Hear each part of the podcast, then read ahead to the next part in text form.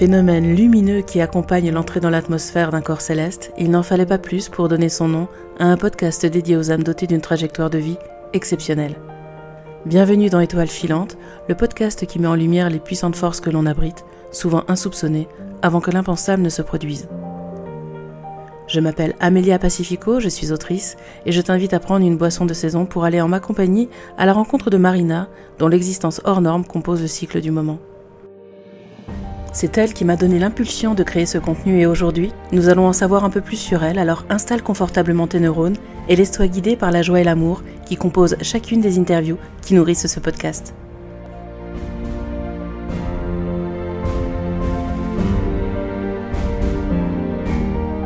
Comment tu te sens aujourd'hui, Marina? Ça va. J'ai un rendez-vous demain important et du coup, euh, je suis toujours un peu dans l'angoisse quand j'ai un rendez-vous médical important qui arrive. C'est quoi comme rendez-vous médical? Alors, j'ai découvert une nouvelle masse sous l'aisselle. D'accord. J'ai prévenu l'hôpital et ils m'ont demandé de faire une euh, échographie en ville avant ma chimio de lundi. Donc, du coup, j'ai rendez-vous demain Mhm. pour mon échographie, peut-être mammographie si c'est nécessaire, D'accord. euh, avant ma chimio de lundi. Et tu auras les résultats en direct? Je ne sais pas, en tout cas, je vais les demander parce que je reste jamais sans avoir un résultat, donc je vais les demander. Ouais. Voilà. Donc on, on attend demain. Bon, très bien. On attend demain. Ça marche. On attendra avec toi. Eh bien, merci. Est-ce que tu te souviens du sujet qu'on voulait aborder aujourd'hui? Comment j'imaginais ma vie euh, lorsque j'avais 20 ans? La question, elle est simple. Elle est simple et puis à la fois, elle va te demander de réfléchir un petit peu. Oui. Donc, euh, la question, c'est où te serais-tu imaginé à 37 ans quand tu en avais 20 Donc, ça veut dire que déjà, il va falloir que tu nous expliques où tu étais quand tu en avais 20 Mhm. et quelle jeune fille tu étais, comment tu aurais pu te visualiser à l'époque avec euh, ton état d'esprit du moment? Alors, à 20 ans, j'en étais où? À 20 ans déjà, j'étais maman. Je venais d'être maman. J'ai eu ma première fille, Louane, j'avais tout juste 20 ans. Jeune maman? Oui, toute jeune maman. Par choix? Pas vraiment, non. Je suis tombée enceinte en fait sous pilule. J'avais une pilule microdosée. Donc si on la prend pas euh, super correctement, euh, bah, on sait qu'il y a des risques. Mhm. Et je crois que je ne l'ai pas pris super correctement. Et du coup, euh, j'étais à l'époque avec euh, le papa de ma fille et, et je suis tombée enceinte. Et c'était une surprise parce que j'avais encore euh, bah, mes règles. C'est juste que j'avais des, des choses qui m'interpellaient quand même. Et du coup, j'ai dit, oh, je vais quand même faire un test de grossesse. C'est bizarre. Et c'était positif. Je me vois encore dans ma salle de bain en train de faire mon test de grossesse chez mes ex-beaux-parents. Donc c'est vieux, mais c'est un souvenir qui est resté. Mhm. Il n'était pas question pour moi d'avorter. J'étais jeune à ce moment-là, 20 ans, enfin 19 ans à l'époque, et du coup, on l'a gardé. Déjà à l'écoute de ton corps. Déjà à l'écoute de mon corps. Ouais. Ouais. Mhm. Donc on l'a gardé. Très jeune, euh, je me suis retrouvée maman. Donc très jeune, les choses ont été un peu plus compliquées euh, que prévu, notamment dans les études. Tu étais dans quelle filière? Qu'est-ce que tu faisais euh, à ce moment-là? J'étais en BP, en brevet professionnel, en esthétique cosmétique. Et donc euh, quand j'ai eu Louane, j'ai arrêté Mhm. euh, mon BP juste avant de passer l'examen. Je me suis lancée dans les concours d'infirmière parce que je voulais être infirmière en fait. À la toute base, je voulais être infirmière euh, puéricultrice. Donc euh, je me suis dit c'est le moment où j'avais, il faut faut te lancer. Donc euh, j'ai arrêté mes études en hum, cosmétique et j'ai passé mes concours et j'ai réussi tous mes concours. Toute jeune maman que j'étais, j'ai intégré une école d'infirmière à ce moment-là. Très vite, j'ai dû l'arrêter. Parce qu'en fait, avec le papa de Louane, on a fini par se séparer. Donc, Louane avait un an et demi, à peine. Moi, j'étais en pleine étude. Ça a été difficile de jongler entre la nounou à 5 heures du matin, les stages à l'école, etc. J'ai pas réussi. J'étais pas épaulée à ce moment-là, pas suffisamment. Les nounous à 5 heures du matin, c'est pas évident. La CAF ne, n'aide pas beaucoup non plus. Euh, On n'est pas rémunéré quand on est en études d'infirmière, donc euh, j'ai pas réussi à gérer. Pourquoi ça a été l'occasion de te lancer dans ces euh, études d'infirmière alors que tu avais la possibilité de le faire avant? Qu'est-ce qui a eu euh, Quel a été le révélateur là? Partais pour trois années d'études, enfin trois ans et Et je me disais qu'il fallait que je le fasse euh, le plus rapidement possible si je voulais euh, atteindre mon but, qui était de devenir infirmière puéricultrice. Il fallait pas que j'attende plus. Et donc les études euh, que j'étais en train de faire, BP cosmétique, ne me plaisaient pas plus que ça. Donc il fallait que j'y aille. Donc c'était le déclencheur. Je venais d'être maman, j'étais en couple, ça allait. il faut que je le fasse maintenant, on y va. Ça n'a pas marché puisque du coup je me suis retrouvée célibataire avec ma petite sous le coude euh, plus vite que prévu. Mais en tout cas, voilà, j'étais quand même fière parce que j'ai passé mes concours en candidat libre. Je les ai tous eus. J'en ai passé trois. Je les ai tous eus. J'étais super bien notée, super bien placée dans la liste. Donc super fière. J'ai commencé mon école. C'était génial. Mais très vite, j'ai été arrêtée parce que quand on est en études d'infirmière comme ça, c'est trois ans et demi d'études. C'est beaucoup de, beaucoup d'investissement. D'accord. Qu'un enfant sous le bras, c'est pas évident. Donc j'ai pas réussi à gérer les deux. financièrement, en termes de temps? Surtout financièrement parce que bah, il faut gérer un appartement, il faut gérer un, enfant. quand vous quand vous n'avez qu'un enfant, la, la CAF vous répond bien gentiment qu'il faut en faire un deuxième pour toucher des, aides, mais, mais véridique. Hein. Et donc donc non. Donc j'ai dû arrêter euh, au bout de six mois d'études d'infirmière, j'ai dû arrêter parce que je m'en sortais pas. Voilà, financièrement. Et après, pour des questions d'organisation aussi, puisque la petite, je devais la faire garder le matin à 5 heures pour partir en stage, et que ben, une nounou qui prenne euh, des enfants à 5 heures du matin, il n'y en a quand même pas beaucoup. J'ai galéré, donc j'ai pas réussi. Finalement, ben, j'ai arrêté. D'accord. D'où te venait ce choix, euh, infirmière puéricultrice? C'était mon projet en fait en sortant du lycée. Je voulais être infirmière puéricultrice. Et je sais pas pourquoi à un moment donné, j'ai pas euh, souvenir, mais à un moment donné, j'ai changé un petit peu mes plans. Je voulais être infirmière, mais je voulais être infirmière. Il y a, ça porte un nom et j'ai oublié ce nom-là. Il faut que je retrouve, ça va me revenir. En tout cas, je voulais apporter du bien-être aux personnes qui euh, rentraient à l'hôpital et avait besoin de soins spécifiques en esthétique, en plus de mon de ma casquette d'infirmière. Je voulais faire de la socio-esthétique en milieu hospitalier, mais je voulais pas avoir cette casquette d'esthéticienne uniquement parce que déjà de une, faut pas rêver, mais ça ne paye pas. Et de deux, je voulais quand même être infirmière. Je voulais porter cette casquette d'infirmière. Donc je voulais mhm. combiner les deux. Donc j'ai passé mon diplôme en esthétique que j'ai eu rapidement. Le BP, ça m'aurait permis plus tard d'ouvrir éventuellement un salon ou quelque chose. Donc, je me suis lancée en me disant, bon, pourquoi pas. Et puis ça, j'ai arrêté. Je suis partie en études d'infirmière. Mm-hmm. Je me suis arrêtée. Donc, euh, c'était vraiment pour faire de la socio-esthétique pour les personnes malades ou pour les personnes voilà, avec un problème de peau ou autre. Et puéricultrice, pourquoi? Bah Parce que j'aimais m'occuper des enfants. Et je, je me voyais bien euh, m'occuper même des mères qui venaient d'accoucher, leur prodiguer des soins, etc. Enfin voilà, je voulais combiner les deux. Et puis ça s'est pas fait. C'était mon projet à la base. Et du coup, il a fallu te retourner. Tu savais que tu ne pourrais pas euh, mener à terme cette mission qui s'était révélée à toi, de venir en fait en aide par différents moyens aux jeunes mamans qui vivent en fait cette expérience que toi tu as vécue euh, également. Oui. Tu avais peut-être aussi à cœur justement de faire partager euh, ce que tu avais traversé et appris en accueillant un Louane dans, dans ta vie. Oui. Qu'est-ce qui t'est apparu à ce moment-là? Qu'est-ce que tu t'es dit? Est-ce que tu t'es dit, ok, j'ai une gamine, ça va être compliqué parce que les soutiens, c'est limité, parce que euh, je vais aller euh, faire euh, caissière chez Carrefour, oui. bien que ce soit un métier tout à fait honorable? Ou est-ce que tu t'es dit, il faut que je trouve une formation qui corresponde plus à un travail ou à, ou à un rythme que je peux tenir et je vais quand même continuer à essayer d'obtenir un diplôme qui me permettra de travailler dans un domaine quel qu'il soit? J'ai pris en fait le, taureau par les cornes, comme on dit, et j'avais besoin d'argent clairement pour subvenir aux besoins de petite et au mien, bien évidemment. Donc, il fallait que je bosse. Du coup, j'ai trouvé un travail alimentaire à la base. J'ai trouvé un boulot euh, dans une pizzeria à l'époque. Et là, c'est une amie à moi qui me dit, bah, écoute, j'ai besoin de quelqu'un pour travailler avec moi. Euh, mhm. euh, si tu veux venir. Bon, par contre, c'est des horaires pas toujours très simples puisque c'est en soirée. Est-ce que tu es OK?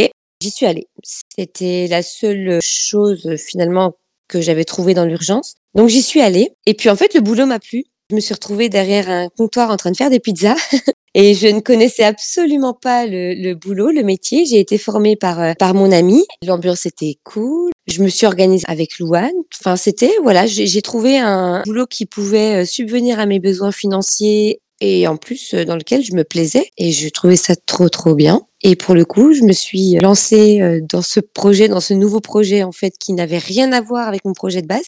Et ça a fonctionné puisque quelques années plus tard, j'ai racheté cette pizzeria.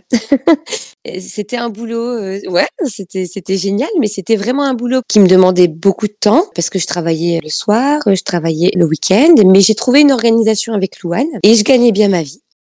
Et puis c'était génial. Donc j'ai adoré mon, mon métier pendant quelques années, j'ai adoré ça, c'était super. Une petite révélation c'était vraiment inattendu et très épanouissant. Complètement inattendu, super, super épanouissant. Par contre, comme dans tout métier, je dirais, il y a, il y a du bon et il y a du moins bon. Donc le bon, je l'avais, je rencontrais du monde, ça bougeait. Moi qui suis quelqu'un qui bouge sans arrêt, c'était euh, voilà, je bougeais tout le temps. J'apprenais quelque chose de tout à fait nouveau et j'adore apprendre, donc euh, c'était génial. Avec ma collègue, on s'entendait super bien. Enfin, c'était c'était génial. À côté de ça, il est vrai que au niveau organisationnel, Louane était souvent chez la nounou ou euh, chez mes parents le week-end, donc je la voyais pas souvent non plus. Faut dire ce qui est. Hein. J'ai quand même laissé un peu de côté euh, ma vie de maman, même si je m'en occupais super bien, il y avait aucun souci. Mais euh, j'ai pas voyagé beaucoup. J'ai mis tout ça de côté. En fait. Je me suis vraiment consacrée à mon travail pendant plusieurs années pour gagner ma croûte. Et pour le coup, de ce côté-là, j'ai réussi. Un sacré retournement de situation après euh, un choix pas, pas évident à faire. Je me doute que ça n'a pas dû être facile de laisser derrière toi un peu ton rêve d'adolescente finalement et que tu avais touché vraiment euh, du bout du doigt en réussissant ces concours avec brio. Mm. Alors cette Marina qui travaille derrière son comptoir à malaxer de la pâte à pizza et à sourire aux, clients et, mm. et, à être euh, rigoureuse sur la, la satisfaction du client. Elle regarde par sa baie vitrée puis elle se dit dans 15 ans vraiment dans 15 ans j'ai envie de voyage.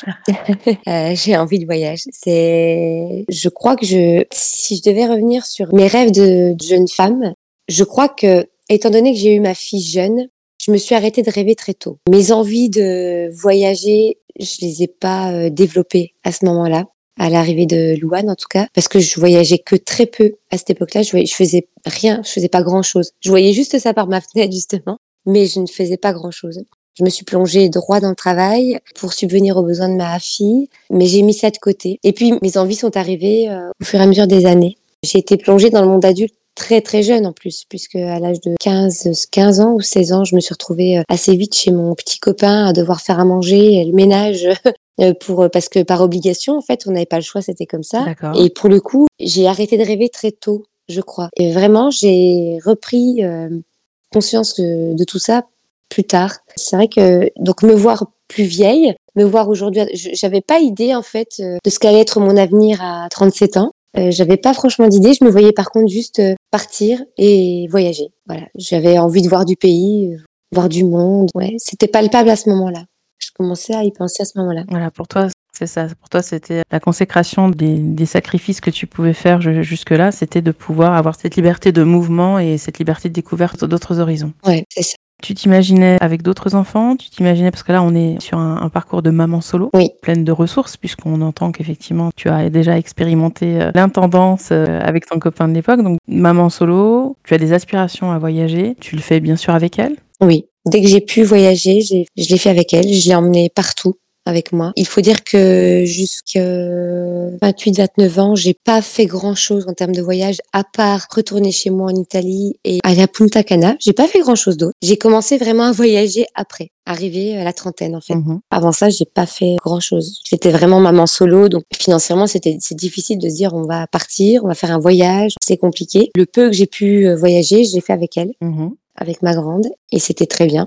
Mais le vrai voyage tel que je le vois maintenant, je l'ai développé plus tard. Le sac à dos, euh, aller à la rencontre des gens. Ce que je faisais à l'époque avec Louane, c'était du voyage, mais sans, sans être vraiment du voyage. Et je m'en, je m'en rends compte maintenant. Punta Cana, on est parti loin, hein, mais dans un hôtel, euh, enfermé euh, 12 jours dans un hôtel euh, avec des activités, quoi. Donc euh, finalement, le voyage, c'était pas ça pour moi. Moi, j'aspirais vraiment à rencontrer des gens, à avoir de nouvelles cultures. À... C'était, c'était ça, moi, mon rêve de voyager. C'était pas partir à l'autre bout du monde pour m'installer dans un hôtel. Et ça, j'ai découvert après. Ouais, c'est vrai qu'on confond souvent euh, les deux. Oui. Quand on a organisé nos, nos vacances, voilà, cet été, il a fallu qu'on revienne à chaque fois à non. L'objectif, c'est quoi? C'est de justement expérimenter ce qu'on avait nous jamais expérimenté, ces vacances en huis clos dans un hôtel avec des activités et vraiment juste on ne fait rien Ou est-ce que c'est? Ben, ce qu'on a fait jusque-là, c'est-à-dire euh, on prend la voiture, on bouge, on va visiter ci, ça, etc. Et en fait régulièrement, il a fallu que je revienne Mmh. et que je ramène les, les pensées en me disant non, là on veut expérimenter le on ne bouge pas, on fait les activités d'hôtel, on voit comment ça se passe et, euh, et très clairement c'est pas utile d'aller à l'autre bout du monde. Donc Oui. on, a, on- voilà, on a choisi une destination beaucoup moins lointaine. On est parti en Andalousie, qui était déjà fort dépaysant. Mais c'est vrai que la notion de voyage et de vacances, en fait, je trouve que ça répond tellement à une urgence. Alors je vais dire de l'humain de manière générale, mais surtout de, de l'humain qui est dans un circuit où il est, il est obligé en fait, où il s'oblige pour pouvoir ben, payer ses factures, euh, élever ses enfants dans des conditions convenables, etc. Euh, c'est ce désir d'aller, de partir. Et il répond tellement à une urgence qu'en fait, on, mélange tout à un moment donné et on se rend compte qu'effectivement, ce qu'on pensait être des vacances euh, dépaysantes, en fait, on se trompe. C'est pas du tout euh, ce qu'on met en place. Oui, c'était pas ça. Et quand on est dans un chemin de vie un peu plus euh, détendu ou un peu plus apaisé, peut parler d'un chemin de vie apaisé finalement ce que tu traverses, même si il est dans la douleur, Oui, dans la souffrance. On l'a déjà abordé le sujet ensemble. On est quand même sur effectivement un chemin de vie plus apaisé, plus plus orienté sur toi et plus plus réfléchi et plus conscient surtout. ouais. et plus conscient. Oui. Et très clairement, c'est là qu'on se rend compte que le voyage, en fait, c'est pas forcément la destination, c'est ce qu'on va y faire et c'est ce qu'on va vouloir partager en fait sur place, pas forcément avec les gens gens, euh, on n'est pas obligé d'aimer les gens, je le souligne, plein, plein, plein, de personnes pas très sociables et, c'est ok. Euh, mais voilà, d'aller euh, au contact d'autres choses et effectivement d'élargir ses horizons en allant sous d'autres méridiens, d'autres tropiques. Oui. Et voilà, d'avoir cette approche. J'avais parlé de maturité, je sais pas si on peut parler de ça parce qu'il y a plein de gens qui organisent leurs vacances vraiment avec les moyens du bord et qui sont déjà super contents et on, on comprend de pouvoir organiser ces vacances pas forcément très loin et pas forcément gigantesque, luxe et compagnie. Mais c'est exactement ce que je veux exprimer là, c'est que peu importe là où on va, c'est vraiment ce qu'on fait. Ça peut être au camping à 200 km de chez soi ou à 10 000 km de chez soi en pleine jungle. En fait, c'est vraiment ce qu'on va y chercher, ce qu'on va y vivre qui va faire la différence. Et quand on a 20 ans, il est évident que c'est pas forcément ce à quoi euh, on réfléchit. On n'est pas forcément dans cette dimension-là. Je pense que ça, ça vient avec l'expérience, c'est-à-dire soit l'âge, soit les épreuves. c'est ça. Tu as pris connaissance d'une partie du parcours de Marina et nous avons essayé de t'inviter à réfléchir à la manière de vivre tes projets. On te donne rendez-vous vendredi prochain pour en apprendre davantage sur elle, sur nous, sur toi.